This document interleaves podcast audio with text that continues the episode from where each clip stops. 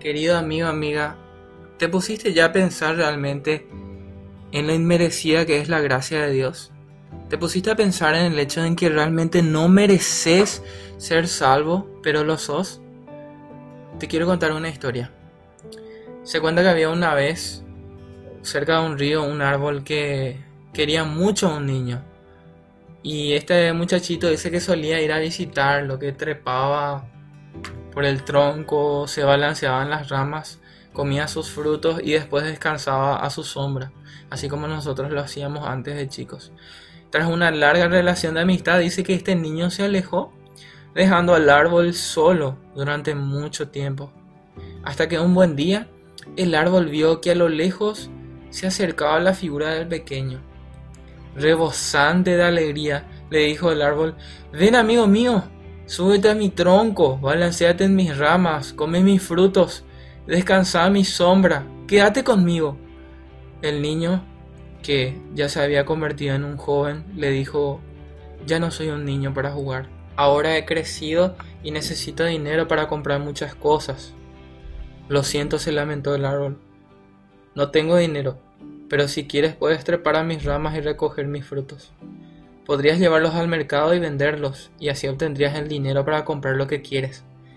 El joven no se lo dejó decir dos veces, subió al árbol, recogió todo el fruto que podía. Semi aplastado por la carga desapareció en el horizonte sin dejarse ver más. El árbol permaneció solo por mucho tiempo. Varios años más tarde vio que se acercaba a su viejo amigo ya convertido en un adulto. Lleno de alegría le dio la bienvenida. Ven amigo mío, juega conmigo como lo hacías antes. Encarámate a mi tronco, balanceate en mis ramas, quédate conmigo. No, respondió el adulto. Es que estoy demasiado ocupado para jugar. Ahora quiero formar una familia y tener hijos. Pero necesito construir una casa donde vivir y... lo lamento, dice el árbol, no tener una casa para ti, mi casa es el bosque, pero si quieres puedes subir a mi tronco y cortar las ramas. Con ellas podrías construir una casa donde vivir con tu familia. La respuesta no se hizo esperar y el adulto desapareció en el horizonte arrastrando tras sí una montaña de ramas y no se dejó ver más. El árbol se quedó solo de nuevo, hasta que muchos años después divisó a lo lejos la figura de un hombre y reconoció a su viejo amigo de nuevo se llenó de alegría. Vienes esta vez para quedarte. Descansa en mi sombra. Quédate conmigo. No, le dice el hombre. Me siento muy solo y quiero viajar a un país lejano, conocer nuevas personas, pero no tengo los medios para viajar. Lamento que no sea feliz, le dice el árbol. No sé muy bien cómo ayudarte, porque ya queda poco de mí, pero si quieres puedes cortar mi tronco y convertirlo en una canoa. Acá aquí pasa cerca un río que puede llevarte a la tierra donde encuentres felicidad. El hombre no podía creer que hubiera encontrado una solución a su sueño. Se puso a trabajar, construyó la canoa e inició su viaje.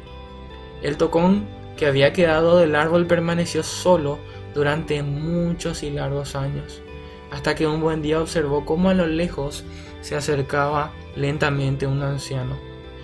Cuando estuvo cerca, observó en aquel semblante algunos rasgos del niño de antaño. Con voz triste el mínimo tronco susurró, Lo siento amigo mío, pero ya no tengo nada que darte. No tengo frutos con lo que alimentarte, ni tronco para que te encarames a él, ni ramas para que te balancees. Te lo agradezco, repuso el anciano, pero ya no necesito nada. Solo busco un lugar donde sentarme y descansar. En ese caso respondió el tronco con alegría, siéntate sobre mí y descansa. El anciano dijo con el árbol que al fin había encontrado descanso. Esta historia nos trae muchas emociones. Pensamos, bueno, ese niño primeramente se divertía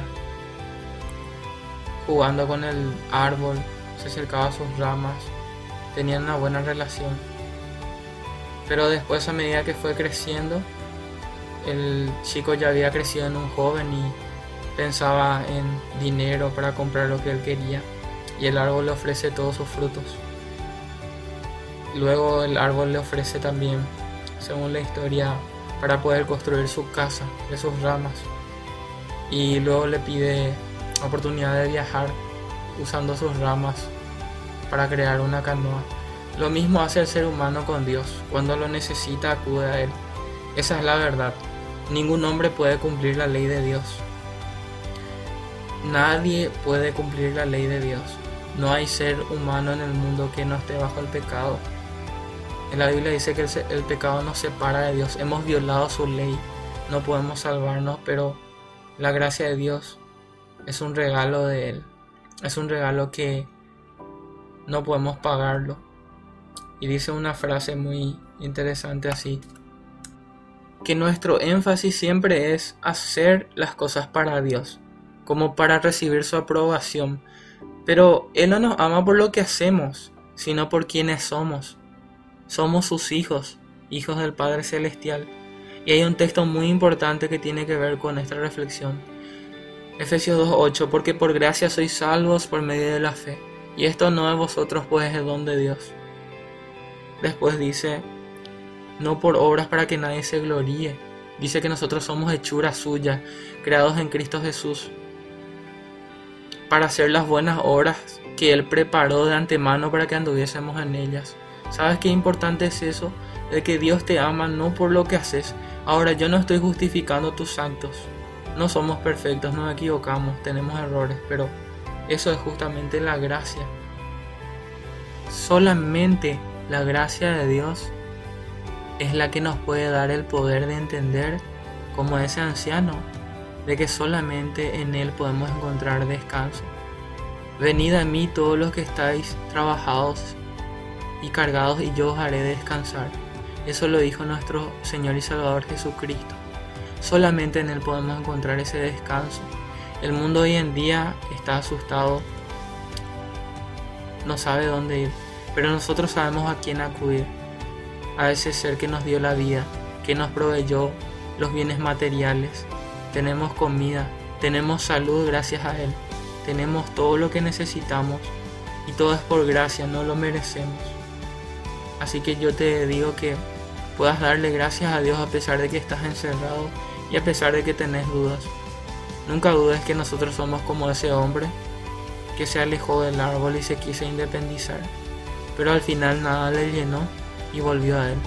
Entender de que así somos con Jesucristo, nos hemos alejado de él por el pecado, pero su gracia nos invita a descansar de vuelta en él, porque solamente en él podemos encontrar descanso. Así que te desafío si te llegó este mensaje que puedas entregarle tu vida a Jesucristo. Jesús sabe y te conoce completamente. Y sabe que vos estás arrepentido y que, que quieres entregarle tu corazón. Así que te pido que te puedas acercar a Él y que puedas decirle que Él pueda entrar en tu vida y que Él sea tu Señor y Salvador. Porque solamente en Él vas a encontrar descanso. Así que te desafío a que realmente si te llegó este mensaje al corazón que puedas recibir la gracia de Dios y aceptarlo porque no hay coincidencia en sus propósitos. Él tiene un plan para ti y realmente Él quiere hacerte una nueva criatura. La cita del texto que usé y algunas ideas son extraídas del libro Una cruz en el desierto de José Luis Navajo. Si te gustó este mensaje, te animo a compartirlo con alguien que necesite, algún amigo, algún grupo.